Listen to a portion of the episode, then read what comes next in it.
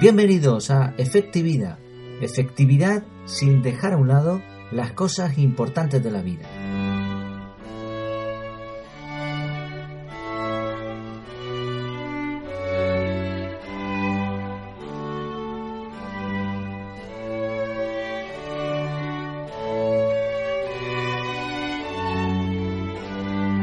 ¿Cuánto necesitas? Bueno, para saber la respuesta a esta pregunta, lo primero es saber qué es una necesidad. Y cuando buscamos la definición, la verdad es que hay muchísimas definiciones.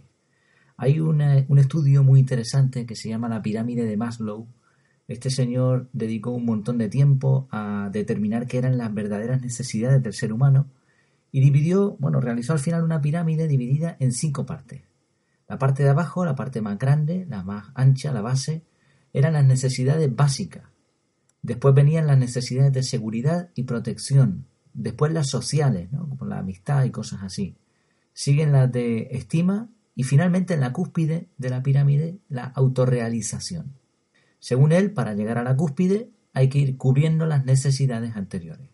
Es decir, cuando alguien necesita comida, que es una necesidad básica, no puede autorrealizarse. Está pensando en comer. Y si seguimos subiendo en la escala, pues a menos que estén cubiertas todas las necesidades anteriores, protección, amistad, vivienda, etc., no se puede sentir autorrealizado o pleno. Este señor examinó personajes como Thomas Jefferson, Gandhi o Einstein.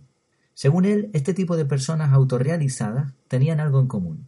Estaban centradas en la realidad, diferenciaban lo ficticio de lo real, se centraban en los problemas consiguiendo soluciones Tenían una forma de ver las cosas distinta a la mayoría. También necesitaban cierta privacidad, no eran conformistas, tenían un sano sentido del humor, se aceptaban a ellos mismos y a los demás, eran creativos y les gustaba vivir experiencias nuevas. Bueno, merece la pena examinar un poco la forma de pensar de este hombre, la pirámide de Maslow. Lo cierto es que hay muchas teorías que también hablan de necesidades primarias, secundarias o hasta terciarias. Una necesidad es aquello que resulta indispensable para vivir en un estado de salud plena. Esta sería, en consecuencia, una definición aceptada. Otra parecida, las necesidades son la expresión de lo que un ser vivo requiere indispensablemente para su conservación y desarrollo. A mí me gustó mucho más una definición que escuché de un niño pequeño hace algún tiempo. A él le preguntaron, ¿para ti qué es una necesidad? Y él dijo, necesidad es eso que si no, te mueres. Qué sencillo hablan los niños y con cuánta verdad muchas veces. Bueno, todo lo que no es una necesidad vital es un deseo. De hecho, se dice que las necesidades del hombre son pocas, pero que sus deseos no tienen fin. Por cierto, el objetivo de cualquier empresa que se dedique a vender es conseguir que un deseo se convierta en una necesidad para nosotros. Pero van más allá. También convierte una necesidad en un deseo. Increíble, pero cierto. Un ejemplo sencillo es la necesidad de beber. No nos referimos a ese, ese verbo que se utiliza muchas veces, eso de beber, ¿no? Como aquel que dijo, mi abuelo bebe mucho. No se refería a agua. Hay gente que piensa que beber cerveza o Coca-Cola le satisface su necesidad vital, pero no, no es así. Hablamos de beber agua. Necesitamos beber agua, esa es una necesidad primordial. Si no, nos morimos. ¿Pero qué agua? Claro, hay aguas que pueden resultar muy caras. La más cara, por cierto, es Aurum 79. Está valorada una botella en 834.000 euros. Esta botellita de agua, aunque sea una necesidad, es de hecho un caprichito muy caro. Cuidado, el sistema comercial quiere confundir nuestros deseos y necesidades, haciendo que deseemos cosas que no necesitamos y otras que necesitamos se conviertan en un deseo. Lo más importante es tener claro esta diferencia, deseo y necesidad. Un detalle más, está demostrado que a más sueldo, más gastos. Es como si quisiéramos rellenar con gastos todo lo que ganamos. Incluso algunos, a pesar de tener mucho y de ganar bastante, se endeudan. No les da el calendario, no les dan los días del mes para el sueldo que tienen. ¿Qué son necesidades, en definitiva? Bueno, necesidades primarias, eh, para vivir serían las necesidades fisiológicas. Estas no hay que plantearse muchas historias con ellas porque, bueno, pues las necesitas, necesitas y las tienes. Eh, respirar, pues ya está, tienes el aire, lo necesitas, pero lo tienes ahí, no hace falta hacer nada. Respiras y punto. Beber y comer. Esto sí sería una necesidad básica que hay que cubrir. Beber agua y comer, alimentarse. Y para esto ya sí tenemos que hacer algo. Tenemos que conseguir agua y tenemos que conseguir comida. ¿Es una necesidad básica la ropa? Bueno, sí, aunque lo cierto es que en algunos lugares del mundo el clima permitiría a una persona vivir sin ropa, con lo cual no sería una necesidad en el estricto significado que hemos tratado. Pero bueno, vamos a poner que sí, ¿no? Ropa, alimentación y una casa. ¿Es una vivienda una necesidad básica? Pues sí, para protegerte de las inclemencias del tiempo, para descansar. Sin el descanso, pues tampoco podemos vivir. También es cierto que en algunos lugares del mundo, pues la casa no es necesaria porque hay tribus que viven en la intemperie. Pero bueno, vamos a decir que sí, evidentemente. Ya tenemos tres. Alimentación, ropa y vivienda. ¿Hay alguna otra necesidad básica que si no, como decía el niño, te mueres? No. Todo lo demás son deseos. Le podemos llamar como queramos. Necesidades secundarias, autorrealización, lo que quiera. Pero ya no son necesidades para vivir. Son deseos. Que podemos necesitar más o menos. Que nos pueden hacer la vida más o menos plena. Pero lo cierto es que si lo pensamos, muchos de estos deseos se convierten en acumulación de objetos. Yo pensé en hacer una prueba para después hablarlo aquí en el podcast, que era muy sencilla, irme a una habitación de la casa y contar la cantidad de objetos que teníamos ¿no? en la familia acumulados. Pensé en el dormitorio, pero cuando me giré y vi el armario y pensar en contar toda la ropa que tenemos, me desanimé. Y para colmo, giré un poco más y vi una figurita que tiene mi mujer para colgar anillitos, collares, todo este tipo de, de bisutería. Y dije, bueno, ni pensarlo, me voy a otra habitación, salgo de aquí huyendo. Bueno, me fui al salón, empecé a contar objetos. Yo pensé que no eran tantos. Cuando iba por 300, decidí dejarlo. No nos podemos hacer ni una idea de la cantidad de cosas que un ser humano promedio acumula en un sistema como este, ¿no? En un sistema capitalista. ¿Cuál es el problema de esto? Pensemos en una cosa. Cualquier objeto que tengamos hay que adquirirlo. En el mejor de los casos no lo pueden regalar, pero muchas veces hay que comprarlo. Y eso implica tener el dinero, conseguir ese dinero y el simple hecho de ir a comprarlo ya es gastar tiempo. Ahora hay que guardar este objeto. Es decir, tenemos que buscar un sitio en nuestra casa o en algún otro lugar para guardar el objeto. Hay que usarlo, si no para que lo compras, ¿no? En muchos casos, para usar algunos objetos hay que aprender. Pero no solo eso, hay que conservar este objeto. Además, hay que arreglarlo cuando se rompe. Y hasta cuando haya que tirarlo, cuando haya que desecharlo, dependiendo qué tipo de objeto sea, hay que gastar tiempo, porque ya hay muchas cosas que tú no puedes tirar a la basura, así como sí. Hay que reciclarlo, hay que llevarlo a un punto limpio o en algunos casos incluso tienes que pagar para que te lo quiten de encima. Y no hemos hablado de los deseos virtuales, que no son objetos, pero que en este mundo de la tecnología también existen, aunque parezca que no están ahí. Son cosas que nos consumen un montón de tiempo, que no es un objeto que tengamos en ningún sitio, está ahí en la famosa nube, por poner un ejemplo, las redes sociales. Bueno, en resumen, todo esto es tiempo, y el tiempo es oro. Vamos a parar aquí con este tema. Vamos a pasar al segundo tema del podcast de hoy. ¿Te gusta cuando vas de vacaciones? Sí, por supuesto, a quien no le gusta irse de vacaciones. Ahora bien, una pregunta. ¿Por qué nos gustan tanto las vacaciones? Una razón es porque hacemos cosas distintas. Ya hablamos de esto en, la, en el capítulo 2, que hablaba de la resiliencia y de cómo tener esa capacidad ¿no? de afrontar cosas nuevas. Otra razón de por qué nos gustan las vacaciones es que no tenemos un horario estricto. Tenemos tiempo libre. ¿Y por qué tenemos tiempo libre? Bueno, pues una de las cosas es que no tenemos objetos que atender. Pongo un ejemplo personal. Por cuestión de trabajo me toca ir a una isla cercana, a Fuerteventura, también a veces a Tenerife, y voy con una mochila, solo hago una noche normalmente, cumplo con mi trabajo y me sobra. Bueno, cuando vas a trabajar fuera, esto al principio te hace una ilusión, una novedad maravilloso, pero después ya te das cuenta que no es oro todo lo que reluce. Entre el viajecito, que aunque vayas en avión o en barco y que no hagas nada, te cansa un montón. Después las horas de trabajo que le tienes que echar más porque no, no vas a viajar para no hacer nada. Total, que no es tan gracioso. Y lo cierto es que al final del día te quedan a lo mejor dos, tres horas libres, no más. Pero es curioso, a mí por lo menos esas dos, tres horas libres me saben a gloria. Hago un montón de cosas, me da una, una sensación de tranquilidad, de paz. ¿Por qué? Bueno, pues porque menos en este caso es más. Al no tener nada que atender, al no tener tareas, las tareas que tienes en tu casa, los objetos que te consumen tanto tiempo, pues tienes un montón de tiempo libre. Y eso es una de las claves de por qué las vacaciones nos dan tanta, tanto reposo, tanta, esa sensación de felicidad. Hay personas que han aprendido a vivir de vacaciones. Recuerdo un amigo que, bueno, por una circunstancia fui a dar un curso a donde él vivía y me quedé en su casa.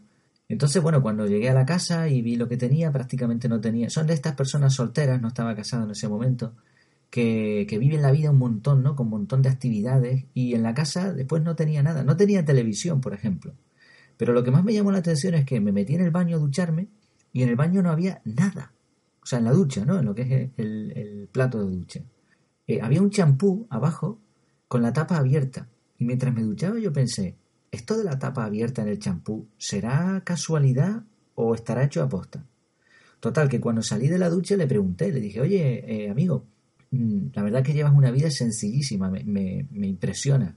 No tienes tele, no tienes esto, no tienes lo otro pero me fijé que en el baño tienes un champú con la tapa abierta. Eh, ¿Eso lo haces a posta? Y me dice, claro, ¿tú sabes el tiempo que se tarda en abrir y cerrar la tapa? Todo eso es un montón de tiempo que yo tengo para mí después.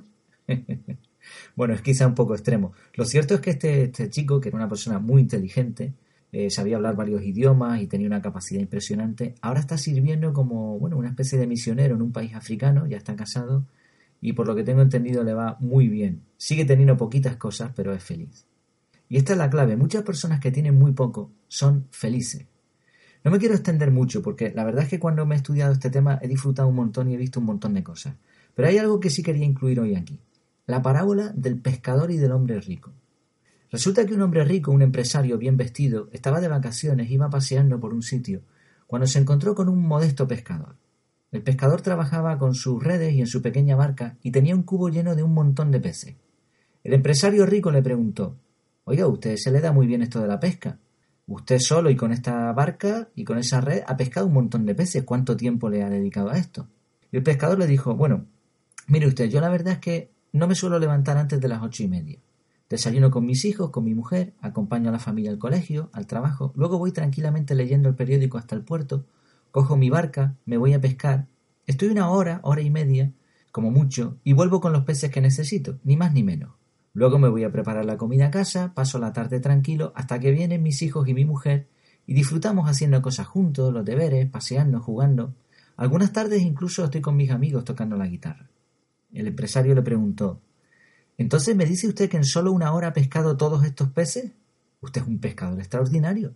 ¿Por qué no ha pensado en dedicar más horas al día a la pesca? El pescador le dijo, ¿y para qué? Bueno, pues porque si usted invierte más tiempo en pescar, ocho horas, por ejemplo, usted tendría ocho veces más captura y más dinero. ¿Y para qué? le dijo el otro. Pues con más dinero usted podría reinvertir en una barca más grande o hasta contratar a pescadores para que salgan a faenar con usted y así tener más capturas. Bueno, ¿y para qué necesito eso? Pues con ese incremento de facturación su beneficio neto sería envidiable. Tendría tanto dinero que podría tener una pequeña flota de barcos y así crecer una empresa de pesqueros que le harían a usted muy rico. Bueno, ¿y para qué? Pero no lo entiende. Con ese imperio de pesca, usted solo se tendría que preocupar de gestionarlo todo. Tendría todo el tiempo del mundo, para hacer lo que quiera. No tendría que madrugar, podría desayunar cada día con su familia, podría acompañar a los niños al cole, jugar con ellos por la tarde, tocar la guitarra con sus amigos. ¡Qué tremenda vanidad! Este sistema nos tiene muy engañados. Bueno, era una parábola que demuestra a, lo, a dónde queremos ir llegar, ¿no? A dónde queremos llegar, perdón. ¿Quiere decir esto que no podemos comprar cosas, que no podemos prosperar en la vida? No. Ni somos ermitaños ni anacoretas. No vivimos en cueva. Hay que trabajar, evidentemente, hay que cuidar de la familia. Y no todo es tan bonito como la parábola del pescador. Ojalá.